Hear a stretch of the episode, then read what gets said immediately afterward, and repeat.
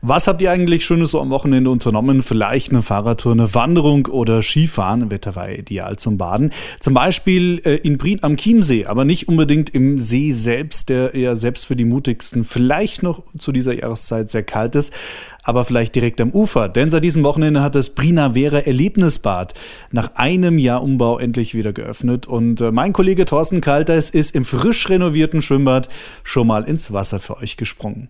Also eigentlich haben ja Hallenbäder immer dann am meisten Besucher, wenn das Wetter schlecht ist. Aber am Samstag, da war bei strahlendem Sonnenschein so einiges los im Primavera. Mehr Jungfrauen, ein DJ und Star Wars Spieler bei der Autogrammstunde und noch mehr. Der Geschäftsführer des Bads, Dirk Schröder, zeigt sich erleichtert. Ein tolles Gefühl. Alle unsere Mitarbeiter freuen sich, dass wir endlich wieder der normalen, geregelten Arbeitszeit in unserem schönen Bad nachgehen dürfen. Wegen längerer Lieferzeiten beim Baumaterial hatte sich die Generalsanierung nach hinten verschoben. Prinz Bürgermeister Andreas Friedrich ist froh, dass das Primavera nach einem Jahr Generalsanierung wieder öffnet. Fast auf den Tag genau ein Jahr lang hat man jetzt gesperrt. Was ist anders? Unsere Rutsche ist nagelneu, das Rutsche-Landebecken ist neu. Wir haben ein neues großes Dampfbad, neue Erlebnisduschen.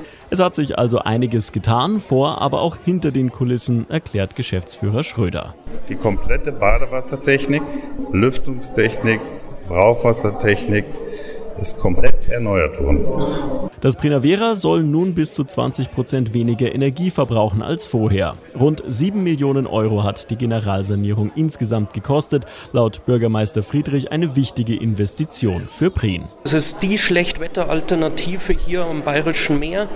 Wir sind tatsächlich eine der wenigen Gemeinden, die sich ein Schwimmbad noch ganz bewusst leisten und es anbieten.